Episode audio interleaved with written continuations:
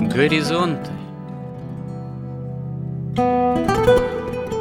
Авторская рубрика протерея Андрея Спиридонова и Георгия Лодочника Люди, явления, события –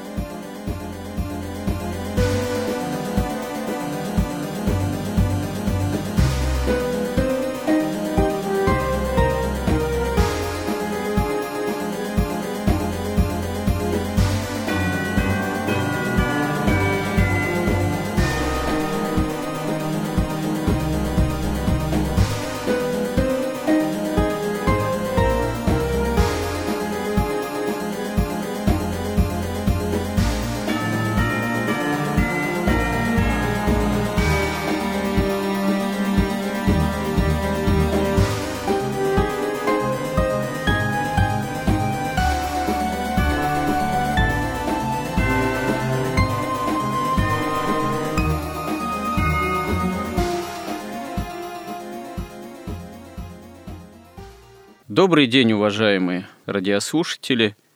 В эфире радио «Благовещение» и в нашей постоянной рубрике «Горизонты» я, протерей Андрей Спиридонов, и мой добрый собеседник Георгий Лодочник. Продолжаем цикл «История как промысел Божий». Ну вот, фактически мы расквитались что называется, с допотопной цивилизацией, с потомками Каина – и э, говорим как раз о Ное и его семействе. И Ной действительно выступает единственным праведником, единственным праведным семейством в тот э, древнейший исторический момент. Он является собой фактически образ избранного малого стада, образ церкви. Ковчег тоже в каком-то смысле является собой образ церкви, и, как еще говорят толкователи, пребывание в ковчеге семейства Ноя – это, можно сказать, символ грядущей Великой Субботы, пребывания Спасителя перед своим воскресением, именно во время Великой Субботы, фактически в чреве земли. Но поскольку мы прежде всего стараемся говорить о самом историческом процессе, его особенностях и закономерностях, применительно именно к промыслу Божьему, к миропониманию христианина. Дай Бог действительно нам в границах этого миропонимания находиться и оставаться с Божьей же помощью то следует, наверное, еще отметить следующее, прежде чем двинуться в наших рассуждениях и в каком-то смысле изысканиях далее.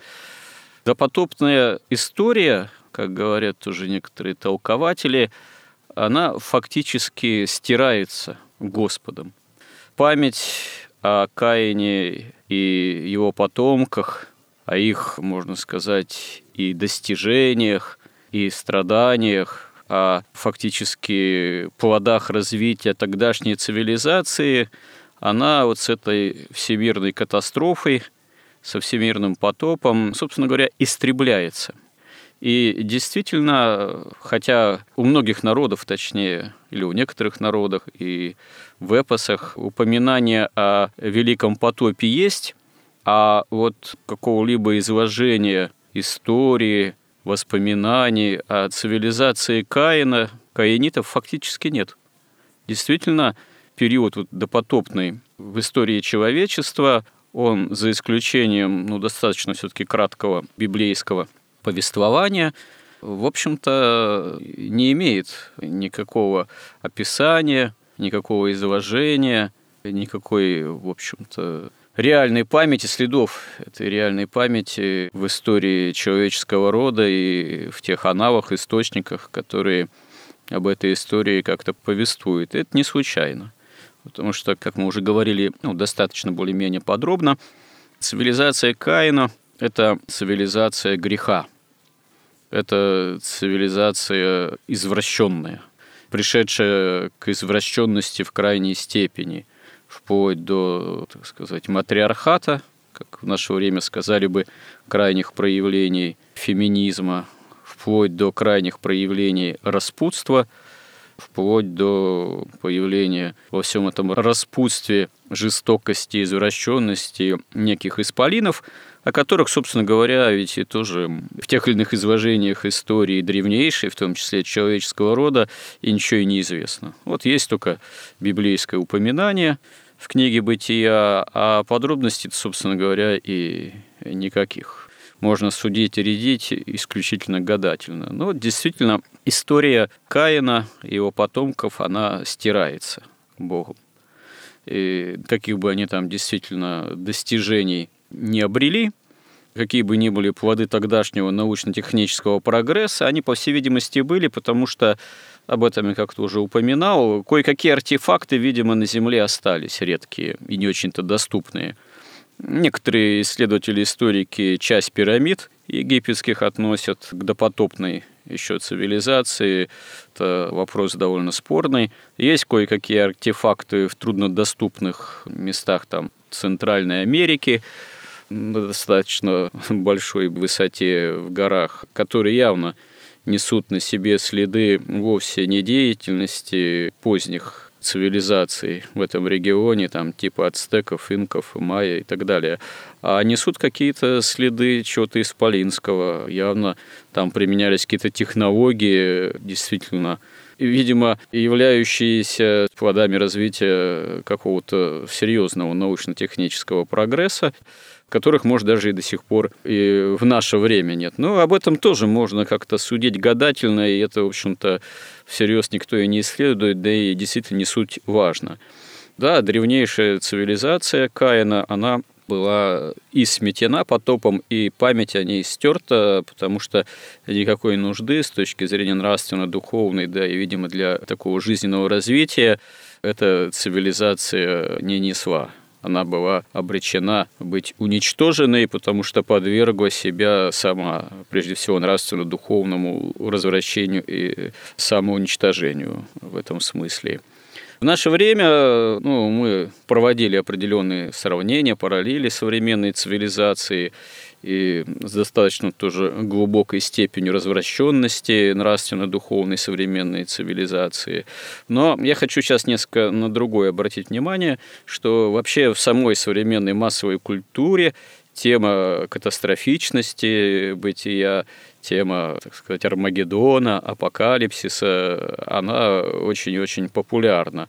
Прежде всего, она популярна на таком, конечно же, спекулятивном уровне, не из нравственно-духовного прозрения того, что это может человечество подстерегать, и живя развращенно, безнравственно, человечество само себя, в общем-то, на это и обрекает, само себя к этому ведет, а популярно в силу, ну, вот именно вообще популярности того или иного жанра, который как-то человеку щекочет нервы, пугает, вводит сознание тревожности. Это такой, в общем-то, мейнстрим современной культуры. Он действительно не случайен, хотя на самом деле вовсе не к покаянию человека призывает, а это вот тревога ради тревоги, вармизм ради вармизма, катастрофичность э, ради самой катастрофичности. И, конечно, если говорить о такой катастрофе, как всемирный потоп, это вполне как говорится, одно с другим, как-то выражаясь умным языком, коррелирует, что ли. Но у нас речь о другом. У нас речь об образе спасения, который дает нам Ной, его семейство праведное и сам ковчег. И толкователи об этом говорят, и один из толкователей очень интересных нашего времени, к которому мы часто обращаемся, Евгений Авдеенко, тоже об этом достаточно много говорил, свидетельствовал в своих лекциях, что, с одной стороны, Бог стирает цивилизацию Каина, а с другой стороны, происходит обновление мира, обновление. Возможно, это отдельная тема, насколько возможно для самого человека, но должно произойти в какой-то степени по сравнению с потомками Каина обновление человека. И вот это вот обновление, сам ковчег, эти события, связанные с потопом и сразу после потопа, который происходит, их можно еще соотнести с творением мира. Как мир творится по дням, так и собственно говоря, потоп и спасение Ноя в ковчеге тоже происходит в определенные этапы, которые имеют свою довольно интересную и серьезную символику. Вот если применительно к семейству Ноя происходит его участие, он является свидетелем происходящего обновления мира после потопного, то поскольку мы регулярно осуществляем такое вот сравнение, сопоставление современной цивилизации, в прошлый раз мы отчасти об этом говорили, применительно к России. Возможно ли для современного мира какое-то обновление – ну, прежде всего, конечно, нравственно-духовное, а может быть, если бы оно и произошло, то тогда это было бы обновление, избавление от всех этих страшных-страшных, как нас всех пугают, кризисов ипотечных, банковских, финансовых, экономических, всемирных и так далее. Если бы человек, вдруг и человечество обрело бы в духовном смысле какой-то свой ковчег спасения. Хотя, в принципе, этот ковчег спасения, он и так в церкви есть. Но мы не видим, чтобы в наше время мир всерьез обращался бы в какой-то своей зримой церкви, во всех своих страхах и страшилках к церкви, как истинному ковчегу спасительному. Но мы видим, что особенно в последние лет там 30, после падения СССР, когда Запад уже ничего не стало сдерживать, ему не надо стало бороться с СССР, мир как-то очень стремительно покатился в сторону конца света, как мы видим, включая вот уже цифровое рабство у нас перед носом маячит. Тут ясно одно, что если и будет отсрочка, ну, а некоторые святые говорили, что отсрочка будет, по их пророчествам все-таки лет на 400, да, то это, конечно, все связано только с Россией. Потому что только в России есть православная церковь, которая одновременно защищена силой ядерного оружия. И поэтому вот эти силы тьмы, которые управляют Западом, они не могут просто так взять и там, как поступили Сербия, разбомбить там всю Сербию и делать все, что хотят. Поэтому вся надежда только на Россию.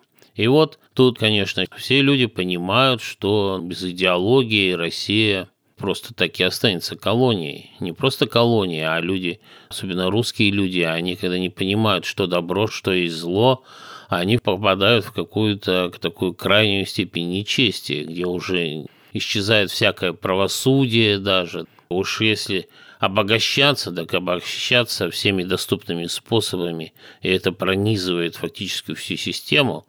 Но раньше там в монархии, там все-таки олигархия, она была подчинена все-таки аристократии, которая руководствовалась долгом, честью, доблестью. Когда она сметена, и после вот этих 70 лет СССР все это вырвалось наружу, отмели всякую вообще идеологию, конечно, наступают, ну, такие, мы видим, ну, во-первых, чудовищное расслоение, несправедливость, вот эту вот приватизацию, которую все-таки депутаты и СМИ всячески стараются и узаконить, и утвердить, и замолчать, и как угодно, но вот оставить в основании государства вот эту, как бы можно сказать, подлость. И понимая, что нет у нас идеологии, значит, все мыслители разных толков, и в том числе и патриотические, они пытаются эту идеологию изобрести, что само по себе, конечно, очень печально, потому что, во-первых, само слово идеология – это изобретение чисто буржуазное – когда они отвергли веру, отвергли христианство, отвергли религию, они должны были пустоту эту чем-то заполнить и решили, поскольку все как бы сотворено человеком, и человек должен взять и построить совершенную идеологию, которая будет непрестанно совершенствоваться. А если она будет непрестанно совершенствоваться, то значит она вообще не истина. Ну, может быть, в какой-то миг она была истина, но если она изменяется, значит, ну какая тут истина? Речь идет только о какой-то коллективной выгоде. И есть даже вот такой проект «Россия», это Ноев ковчег нашего времени. Вот она спасется в этом гибельном мире, то есть кругом будет вот этот вот вот эти геи, толерантность, смена пола, вот это вот наживы, дух наживы, все это цифровой концлагерь, а у нас сейчас они придумывают такую идеологию, что у нас будет мир, покой, социальная гармония, справедливость, и мы будем спасаться вот в этом ковчеге. Но на самом деле мы в прошлой передаче, в прошлых двух говорили о свободе воли, и о церкви. Настоящий ковчег – это церковь, которая вечна, государство и цивилизации, и даже земля – все это приходящее, а вот церковь, она вечна. И вот эта церковь – это и есть вот тот ковчег, и не Россия должна спастись, так сказать, путем какой-то идеологии и спасти в себе церковь. Но наоборот, это Россия должна войти в церковь. Элита российская, русская должна войти в церковь. Эта Россия должна войти в ковчег, в ковчег церкви христианской, православной, чтобы спастись. И вот если она это сделает, то она снова станет тем, чем была во времена, когда она была православной монархией, то есть она станет снова удерживающей теперь, и тем самым она сможет, во-первых, и защитить наши православные церкви, и вообще христианство, и вообще человечество, потому что ну, совершенно очевидно, что если Россия в церковь не войдет, то церковь просто погибнет. Но вот слава богу, сейчас у нас такие власти, которые церковь, ну, закрыли, правда, они нас на Пасху, да, но все-таки теперь не закрывают, и все-таки нет таких гонений, сдерживается все-таки вот это яростная какая-то атака в СМИ, которая таки хочет все время по каждому поводу пойти вот таким потопом либеральных СМИ. Но то, что вы говорите, это в определенной степени, да, справедливо, но тут возникает довольно серьезный вопрос, а какие основания у современной элиты нашей, я уж не говорю про мировые элиты, про тех вообще уж, наверное, говорить нечего, а вот у современной русской, российской, так сказать, элиты вообще какие основания для какого-то серьезного обращения, для серьезного воцерковления, для серьезной перемены образа мыслей и вообще жизнедеятельности как таковой, и внутренней, и внешней. Собственно говоря, элиты, аристократия, если брать более какой-то продолжительный исторический этап, они уже начиная как минимум с XVIII века постепенно, постепенно там перестают быть христианскими. В XVIII веке, как известно же, начался процесс дарования привилегий дворянству со стороны имперской монаршей власти, при том, что крестьяне были как одно из самых больших великих сословий в России все больше и больше закабаляемы, все больше и больше стали нести разного рода тяготы, в том числе рекрутские наборы, формирование армии начало происходить регулярно и прежде всего за счет именно крестьянства, в то время как дворянство, оно все больше и больше стало от ответственности и службы, в том числе и в армии, что называется, отлынивать. Одновременно с этим дворянство тогда ведь постепенно-постепенно начало о себе мнить как о некой высокообразованной культурной касте, несущей некие высшие культурные ценности. Отчасти это, может быть, и было так, особенно это в XIX веке себя проявила в великих русских композиторах, великой русской художественной литературе и так далее. Но это же одновременно такое возношение аристократии вызвало и отторжение крестьянского сословия, вызвало неприязнь, утрату вообще какого-либо доверия в отношении, как говорится, к высшему свету, что в конечном счете потом в революционных катастрофах 20-го столетия себя ярко и проявило. Ну а потом, когда Советский Союз пал, как мы знаем, тоже об этом говорили уже, собственно говоря, с наступлением общества развитого потребления, элита вообще перестала в этом смысле быть элитой, аристократией, ответственной, по крайней мере. Академик Панарин покойный целую статью еще когда такую программную, объемную написал «Между отчаянием и надеждой народ без элиты», где он констатировал, что ответственной правящей элиты и в России, и во всем мире просто нет. эта элита рассматривает ту же Россию как эту страну, из которой можно и нужно извлекать прибыль, а если что, из нее бежать с этой прибылью в любой момент при развитии современных средств коммуникации, даже несмотря на современную пандемию, это, в общем-то, более-менее легко а, осуществимо. Вот. И что же должно произойти, чтобы действительно элита современная, если ее можно назвать элитой, вновь стала ответственной аристократией, которая не только о своем богатстве печется и и за свою шкуру, так сказать, дрожит, а которая еще и имеет ответственное, жертвенное попечение и отчизне, своей отчизне, и о народе.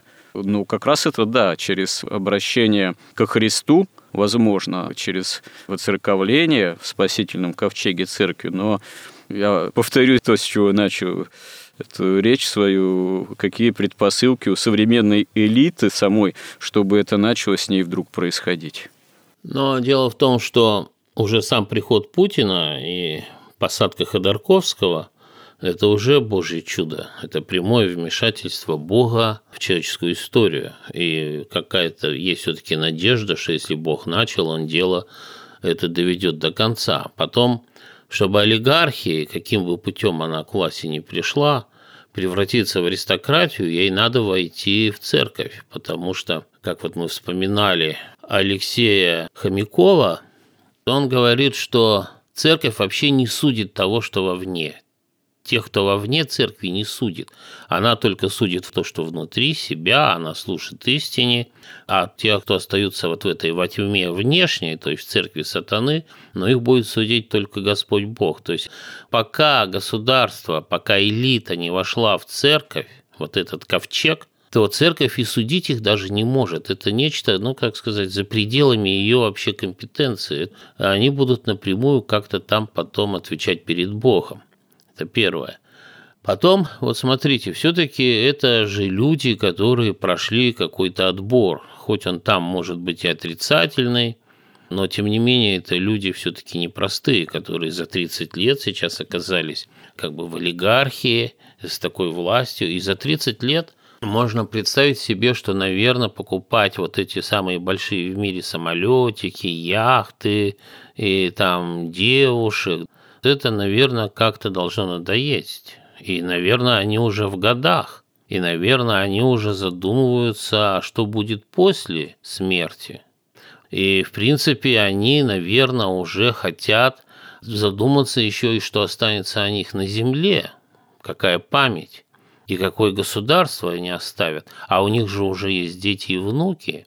А дети и внуки, скорее всего, они воспитаны ну, в таких оранжерейных условиях. У них уже нет вот этой волчьей хватки. Да, и, наверное, они должны задуматься, а как же вообще оставить вообще государство-то этим своим детям и внукам. Все это должно, если люди разумные, а они все-таки, ну, наверное, разумные, они должны задуматься об этом. И они должны понять, что все-таки существует вечность, и если они войдут в церковь и покорятся благодати, как об этом писал Алексей Хомяков, ну тогда для этого им нужно перестать служить собственной выгоде, а начать служить божественной истине. И тогда они превратятся из олигархов в аристократию. То есть это каким-то образом вполне... Ну и что у них остается? На Запад им пути закрыты. Почему? Потому что вот вы приводили там Панарина, он говорит, что на Западе нет элиты, а на Западе прекрасная элита. Только она в церкви сатаны воспитана. И это очень высокого уровня посвящения маги, там сатанисты всем этим управляют. Понимаете? А наша элита, она советская, она ведь не изучала магию, она, там, азы сатанизма какого-то, да, масонства – Поэтому у них просто даже уровень посвящения совсем не тот. Они не могут найти общего языка, их не пускают туда. Ну, кто-то, как Ходорковский, отсидев, вышел, но он же не в элите находится, ему просто позволяют жить там на оставшиеся деньги спокойно. Их не берут в элиту. У них нет никакого пути на самом деле. Вот, понимаете, опять Машеля Монтенья вспоминаем.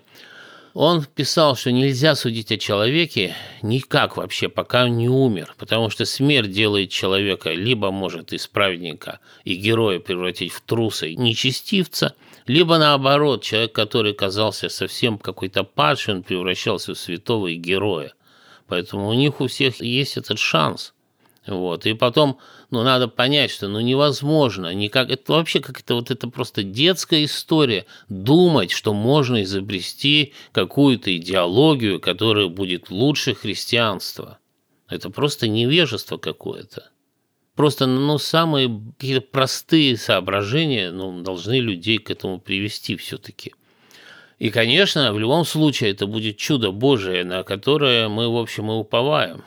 И вот смотрите, вот да, вот наша аристократия пала, и вот этот вот закон об отмене обязанностей дворян ввела Екатерина II, которая была другом и переписывалась там и с Вольтером, и с другими там вот этими вот подобного рода значит, идеологами. И там она кому-то библиотеку дарила, и содержание, по-моему, Дидро, что ли, я не помню точно. Все это начал, конечно, Петр I, который что сделал? Он разрушил симфонию властей. Потому что ну, в древние времена или в старые, там еще в 18 веке, когда еще не было вот этих самолетов, там станции радиоэлектронной борьбы, элита воевала. И на войне элита чистилась. Трусы, там, хитрецы, они гибли – или обнаруживали свою там трусость, и элита все время очищалась, и она была действительно аристократией. А потом элита перестала воевать. Элита стала посылать туда на бойню значит, крестьян, и, конечно, она стала вырождаться с того момента, когда перестала воевать. Второе, вот как Израилю Бог повелел, когда они пришли в землю обетованную, уничтожить все население, которое там было – но они или из жалости, или из того, чтобы их обратить там в слуг, оставили часть, из-за чего постоянно падали. Точно так же прямо христианский закон и мусульманский закон и любая религия запрещает ростовщичество. Они разрешили ростовщичество сначала только для евреев в Западной Европе, потому что им нужны были деньги, им нужно было воевать, они отступили от истины и ради выгоды это ростовщичество стало богатеть и стало богаче некоторых аристократов. И аристократия не устояла, она просто на Западе сама превратилась в ростовщиков. Тихо, мирно, ну, там, где во Франции, допустим, или в Англии, в определенный момент в Англии казнили короля, во Франции там французская революция, но там, где, где так сказать, люди не покупались мирным путем, ну, проводилась какая-то революция. И постепенно вот эта элита создалась. Но они хотят, вот наши олигархи, они хотят вот в эту сатаническую элиту войти. Ну пусть пойдут, попросятся в масоны, пройдут там какой-то уровень посвящения, заплатят деньги и займут какое-то место. Но вот такой у них еще есть выбор. Но будем надеяться на то, что все-таки церковь наша существует, несмотря на то, что вот фонар уже стремится к евхаристическому общению с католиками, то есть уже и коммунизм уже провозгласил, так сказать, прекрасные идеи, но мы, слава богу, еще в этом направлении никуда не движемся, и будем надеяться, что все-таки ну хотя бы какая-то часть, достойная часть элиты войдет в нашу церковь и тем самым спасет государство. То есть государство перестанет быть внешним по отношению к церкви, она станет частью церкви. И как мы знаем, как это происходило в истории, как государства становились частью церкви. Это когда монарх крестился не формально, а по-настоящему. И государство становилось частью церкви, и потом народ обращался. Но многие считают, что это далеко не всегда потом оказывалось благом для церкви, это служило порой процессом обмерщения внутри церкви.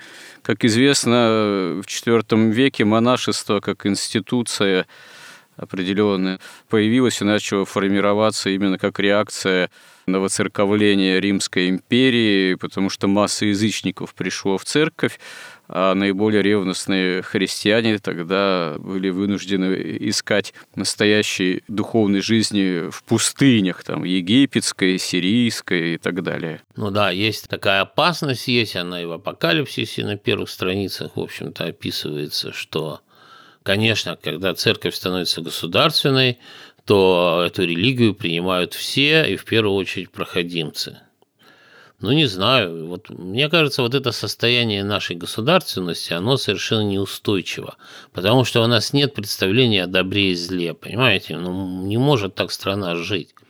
Но у нас э, беда в том, что нет явной какой-то выраженной идеологии, в хорошем смысле, внутри государственной в том числе. Есть, э, мы об этом тоже говорили, повторимся, есть, э, собственно говоря, по умолчанию последние уже три десятка лет фактически на вооружение принята идеология ну, золотого тельца, идеология материального стяжания, земного комфорта. При этом декларируется то, что у нас экономика социальная, поддержка там малоимущих, продолжает некой ценностью оставаться всеобщее там, пенсионное обеспечение, хотя при этом государство вынуждено увеличивать там, пенсионный возраст, ну и так далее и тому подобное. Ну, в общем-то, да, озвучиваются темы некого патриотизма, что патриотизм это, в общем-то, хорошо, тогда как лет 30 назад вообще патриотизм подвергался всяческим обструкциям и осмеянию. Вот. Сейчас вроде патриотизм стал в части, историческое прошлое, в том числе советское. Кстати говоря, так и в идейном отношении не переосмысленное до конца каким-то ясным, очевидным образом но сейчас оказывается, благодаря этому патриотическому тренду в части победа в Великой Отечественной войне, ну, во Второй мировой войне, и это, конечно же, безусловно справедливо, но при этом какого-то все равно такого христианского идейного переосмысления вот тех этапов большого пути, которые предпринимались под знаменем все-таки безбожной идеологии коммунистической, попыток переосмысления серьезных-то и не было, и, и пока и не предвидится. И опять же, консервы главного идеолога коммунистического движения – Ленина, так сказать, по-прежнему лежат на Красной площади, можно сказать, в центре географическом, да и не только географическом, но, можно сказать, смысловом России. И тоже, в общем-то, надо так понимать, что в ближайшие годы подвижек никаких не будет в плане того, что надо этого главного как говорится, большевика и разрушителя, в общем-то, России все-таки неплохо было бы перезахоронить. Нет, э, и тут нет каких-то ясных, твердых решений или ясного, твердого понимания идейного, а как со всем этим быть. То есть в идейном плане, как это с самого начала, несмотря на то, что Советский Союз рухнул, причем рухнул-то экономически, тогда и идейно, благодаря самим же правителям властной тогдашней элите, вполне коммунистического воспитания. Тем не менее, по прошествии уже трех десятков лет, почти с того момента, серьезных идейных изменений, серьезного идейного осмысления ведь так и не произошло. Это только, может быть, на уровне отдельных писателей, отдельных публицистов, в том числе там православных. Да и согласия-то нет в отношении каких-то основных, что ли, вопросов. Вот как э, здесь-то быть? Но согласия нет, это горе от ума. Это то же самое, что произошло с Вавилоном, до которого, я надеюсь, мы дойдем. Вот я бы хотел заметить, что слово идеология у него нет вот этого вообще в принципе хорошего смысла слова. Да? Это в любом случае плохое слово, это суррогат религии. Ну, наверное, скомпрометированная, да. Это суррогат религии, это уже ложь. Вот просто если вы строите идеологию, тогда вы переходите уже в другой мир, мир торговли, мир продажи, это уже пиар, вы должны сформировать образ, который будет продаваться электорату, и, в общем, это все ложь. Это нет слова идеология никакого хорошего смысла, только плохой сатанический. Ну, хорошо, замените, приведите другое понятие общепринятое. Другое, ну ведь идеология – это же суррогат религии, должно быть слово «религия». Религия, никакого другого слова нет, которое бы говорило об истине и правде. У нас светское государство. Светское государство, оно тоже в церкви, только в церкви сатаны. Отдает себе оно отчет или нет?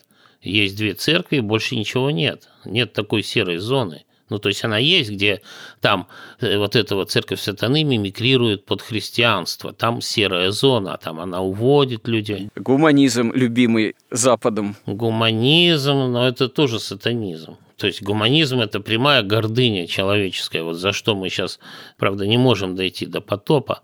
А то, которая сейчас идеология, мне кажется, существует в наших элитах, но больше всего, вот я не знаю, мне кажется, что это фильм «Крестный отец». Это мафия, такая честная мафия, такая, где есть свой долг перед мафией, перед кланами, есть своя доблесть, такая воровская. Вот это все есть. Ну, плюс еще она, видимо, сдобрена, я думаю, Макиавелли, который говорит, что государь и церковь – это несовместимо. Государь – это всегда подлость, это хитрость, это коварство. Значит, она в каком-то смысле, вот этот Макиавелли оправдывает вот этого крестного отца, эту мафиозность. А само сознание, так сказать, подсознательное или как-то, но оно таки осталось марксистским, материальным, с этими, где у нас дух – это надстройка над базисом, это бабло, да, и самолетики. Ну, и Фрейд еще с его там совершенно выдуманным подсознанием, которое тоже на самом деле это сердце человеческое какой-то вот такой вот суррогат. Так может быть уже кому-то надоест жить в этой лжи и патриотизм. О патриотизме стали говорить, когда поняли, что воевать-то никто не хочет за такое государство, за олигархию. Ну пусть она сама воюет, пойдет там. Тогда говорили, ну давайте патриотизм. А что такое патриотизм? Ведь человеку надо знать, что такое добро, что такое зло. Патриотизм – это значит любить Россию – это добро, а не любить – это зло. Вот так вот вводится в неявном виде, так вот как бы лукаво, как-то вот застенчиво. Ну, давайте патриотизм. Ну хорошо, но это тот же самый Ленин, который говорил все, что на пользу революции, добро. Мы можем вешать, грабить, убивать, насиловать, разрушать, и это все на пользу революции. Поэтому мы можем отдать все золотой запас в Америку, это на пользу революции, это все добро. Но точно так же, ну, мы все понимаем олигархов. Для них действительно тут есть добро. А как вот люди, у них средняя зарплата 200 долларов. И платная медицина. Министр говорит, да у нас все равно курс на платную медицину. Как может быть платная медицина при средней зарплате там в 200 долларов? Это какая-то загадка. Тогда эта медицина будет доступна там для 2% населения. Это вот все патриотизм. Знаете, еще в чем дело? Тот же Хомяков, он говорил, что истинность церкви, таинство церкви, ее обряды – это все абсолютно недоступно тем, кто вовне. Оно просто непонятно совершенно. И пока ты не покоришься благодати и не войдешь в церковь, не войдешь в ковчег, вот мы же уже, видимо, сегодня не успеем вернуться к тексту, собственно, потопа и ковчега и святым отцам. Но дверь за Ноем, его семьей за теми животными, которые спаслись, ее закрыл сам Бог.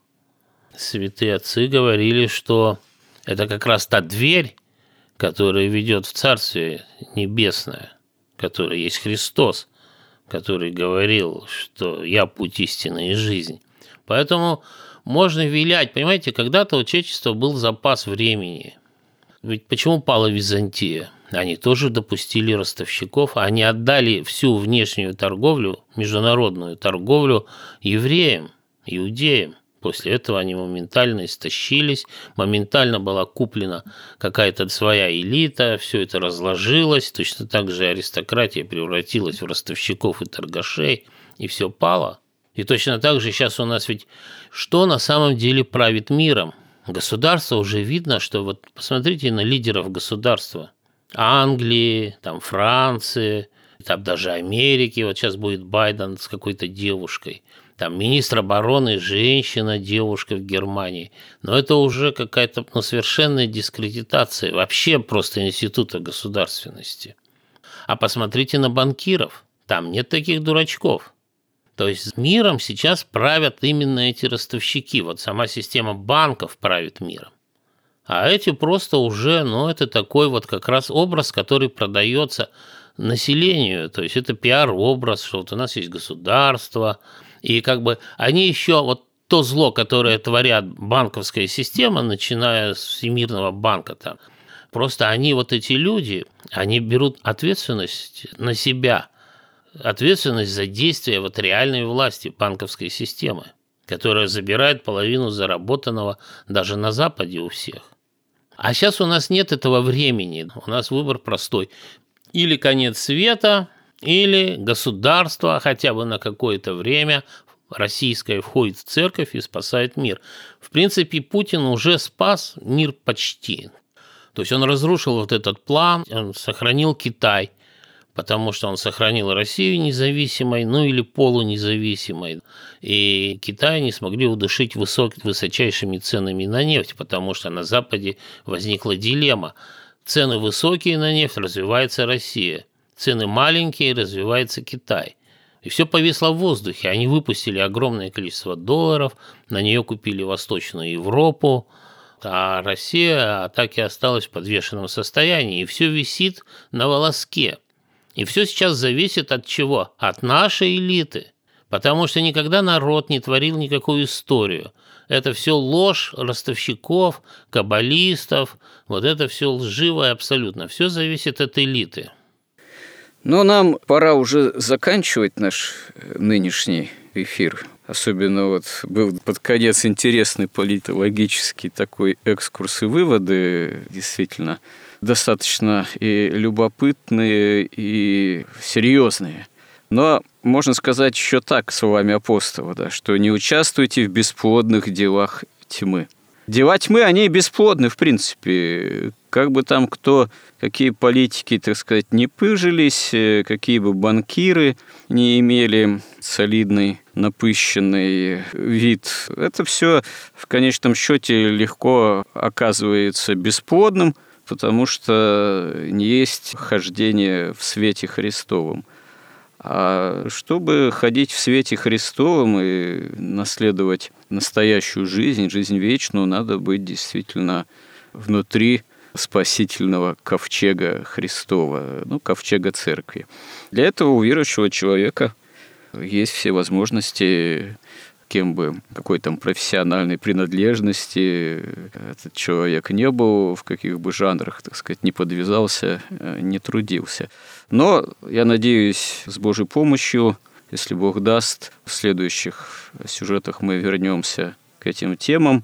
Вернемся, впрочем, и к самой истории потопа, к окончанию истории, связанной с потопом, и к праведному семейству Ноя – к обновленной земле после потопа и к святоотеческим толкованиям, к святоотеческому христианскому пониманию истории тогдашней и современной, дай Бог.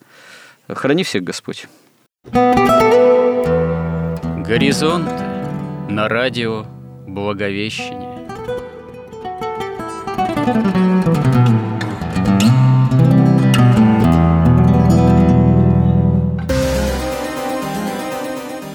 Разговор вели протерей Андрей Спиридонов и Георгий Лодочник.